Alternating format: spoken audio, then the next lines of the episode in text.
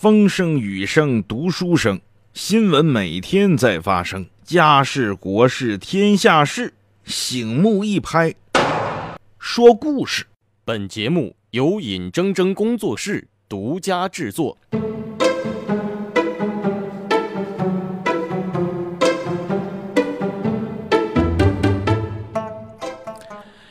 学说故事，今天给各位说点啥呢？咱们得说几个小明星。这个我呀不是很关注明星，可是今天我看到一条这个娱乐八卦新闻呢，说啥呢？说七月五号这一天呢，有两对娱乐圈中相差四岁的姐弟恋呢，同时宣布修成正果。第一对是陈晓和陈妍希，说微博已经公开了，我们俩领证了。另外一对呢是林心如和霍建华，他们俩的工作室呢都通过微博宣布，哎，我们俩呀在七月底巴厘岛举行婚礼。哎呀，这这个这个这个粉丝圈里就传开了，说明星怎么整一姐弟恋呢？这是不是这个男的有恋母情节呀？这咋这么奇怪呢？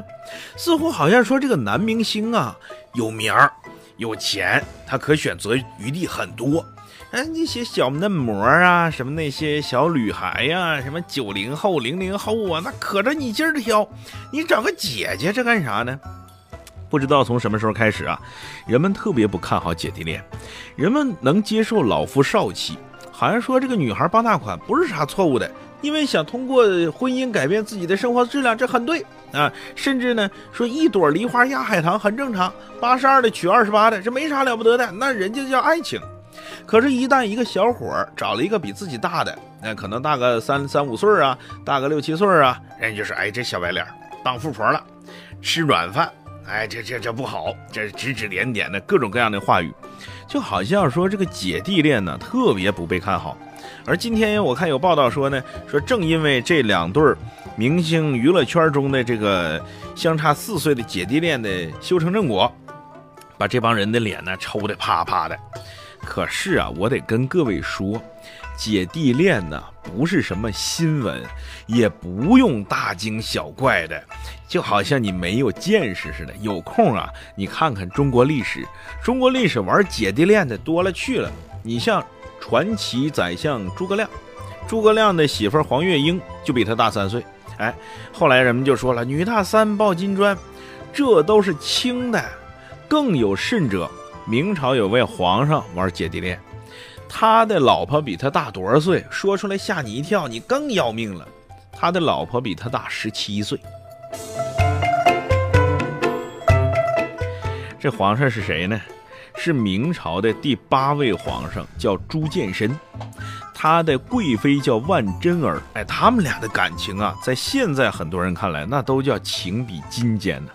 妻子比丈夫大十七岁啊，这种差距今天很多人都不可想象，更别提明朝那个时候。这一国之君，万民所养，你每年选秀、选妃、选美女，各地海选、复赛、准决赛几轮淘汰，你什么女的挑不着？你怎么找一个比自己大十七岁的呢？这事儿啊，咱得从头说起。这个万贞儿的父亲叫万贵，因为亲属犯罪被连坐。原来这万贵也是当当官的，被贬居到霸州。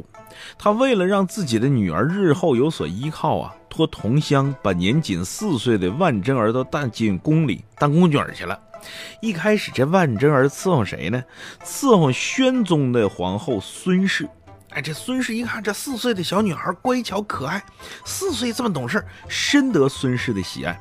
到了正统十四年，万贞儿十九，妙龄少女，她没有像她父亲希望那样得到皇上宠爱，反而被这个太后孙氏啊派去照顾年仅两岁的皇太子，叫朱见深。朱见深第一次见这个万贞儿，就见到了一个十九岁的妙龄少女。您两岁一个小男孩，他哪知道啥叫妙龄少女呢？可是从那以后啊，朱见深跟万贞儿俩人就形影不离了。这万贞儿又像他保姆啊，又像他母亲，更像他姐姐。一来二去的，两个人之间就产生了一种莫名其妙的情感。到了这个朱见深青春期的时候。有一种情感叫爱情，在年轻的小朱见深心里就开始萌芽了。可是你想，那个时候太子要娶一个比自己大十七岁的，还是宫女儿，这在明朝几乎是不可想象的，这几乎都是不可能完成的任务。反正跟他母后也提过，说妈呀，我要娶万贞儿，我要娶万贞儿。他妈说你小兔崽子，你一边待着去，娶什么万贞儿？比你大十七岁呢，你要不要点脸？你以后你是皇上，你当皇上什么美女没有？你干嘛非得要她呢？出身贫贱，比你大十七岁，我看长得也不怎么样。等你长到二十郎当岁，他都三十好几快四十的人了，都年老色衰了，怎么伺候你呀？怎么母仪天下呢？不行。可是朱见深这孩子脾气也比较倔，他说：“我现在当太子，很多事我自己说了不算，你等我以后当了皇上呢。”后来呀，朱见深继位，还真就成了皇上了。万贞儿啊，就被他娶为妃子，不能当皇后，因为那个时候他已经有皇后了。而万贞儿也真争气呀，嫁给他没多久，给他生下了第一个儿子。哎呀，这朱见深乐的呀，他乐疯了，破例晋升万贞儿为皇贵妃，而且许诺这个儿子就是太子。万贞儿也高兴啊，母凭子贵，以后我就是皇太后。哎，等我老公没了以后，我就是太皇太后，这我这地位多尊贵啊！后宫之首，母仪天下，挺好。可是这美梦啊，还没等做完呢，这第一个孩子就夭折了。从那以后，万贞儿的脾气秉性就一个一百八十度的大转弯。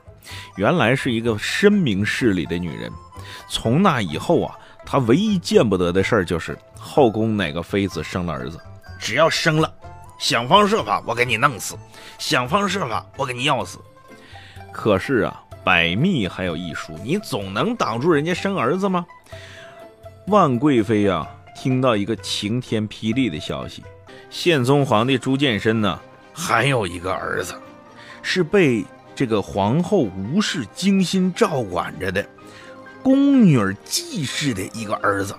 哎呀，他当时又气又恼，说：“我不行，我非得把这小孩给弄死，我非得把他给要死，宁为玉碎，不为瓦全。老朱家以后绝后了，跟我没关系，反正谁有儿子，我就得把他弄死。”可是因为有吴后的干预，有周太后的庇护，这个万贵妃啊，一直没得手。从那以后就郁郁寡欢。到了成化二十三年正月的时候，皇贵妃万贞儿一命呜呼啊！时年五十九岁，连六十都没活到。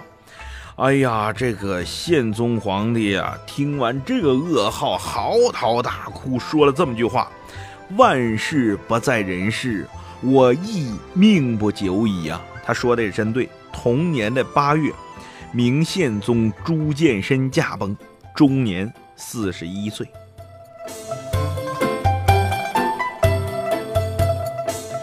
你看看人家。人家这才叫姐弟恋，恋得多深呐！你走了，我亦不独活。你走了，哎，是不管咱俩谁先死，奈何桥前等三年，对不对？你走了，我跟着你去，我怕你去那边啊，你一个人孤单，咱们俩到那边也成双入对的，这才叫这个姐弟恋，这才叫爱情。你看，望真儿干了那么多缺德事儿，朱见深对他依然不离不弃，依然是海誓山盟、海枯石烂的。所以啊，那娱乐明星玩个姐弟恋，不是很正常吗？五如果说人家是真正的爱情，你就祝福就行了，何必说三道四呢？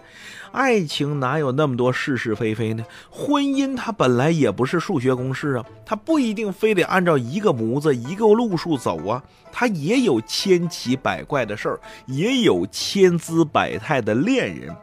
一个姐弟恋，你说你大惊小怪的干啥呢？显着你是那么的没见识啊！好了，各位，今天的学说故事就是这些内容，咱们下回接着说。